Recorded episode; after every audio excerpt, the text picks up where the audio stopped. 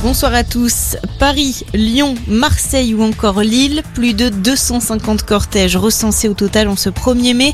Plusieurs dizaines de milliers de personnes ont manifesté pour protester contre la réforme des retraites ou encore défendre les services publics.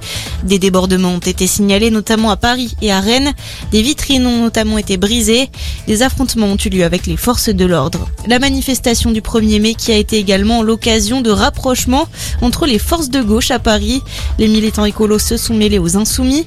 Le leader de LFI, Jean-Luc Mélenchon, qui a également affiché un rapprochement avec le PS en serrant la main d'Olivier Faure.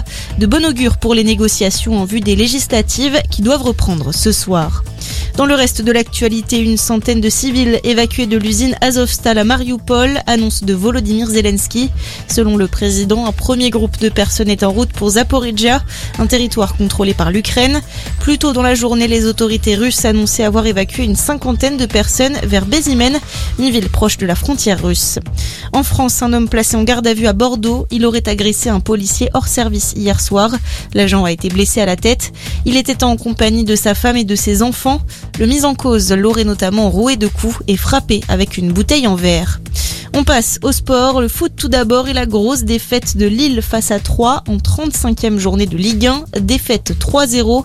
Les Lillois qui ont concédé 3 pénalties et reçu 2 cartons rouges, une première pour un club de Ligue 1 ces 30 dernières années. Dans les autres matchs, Brest bat Clermont 2-0, même score en faveur de Monaco face à Angers. Lorient s'incline devant Reims 2-1 et match nul entre Montpellier et Metz de partout.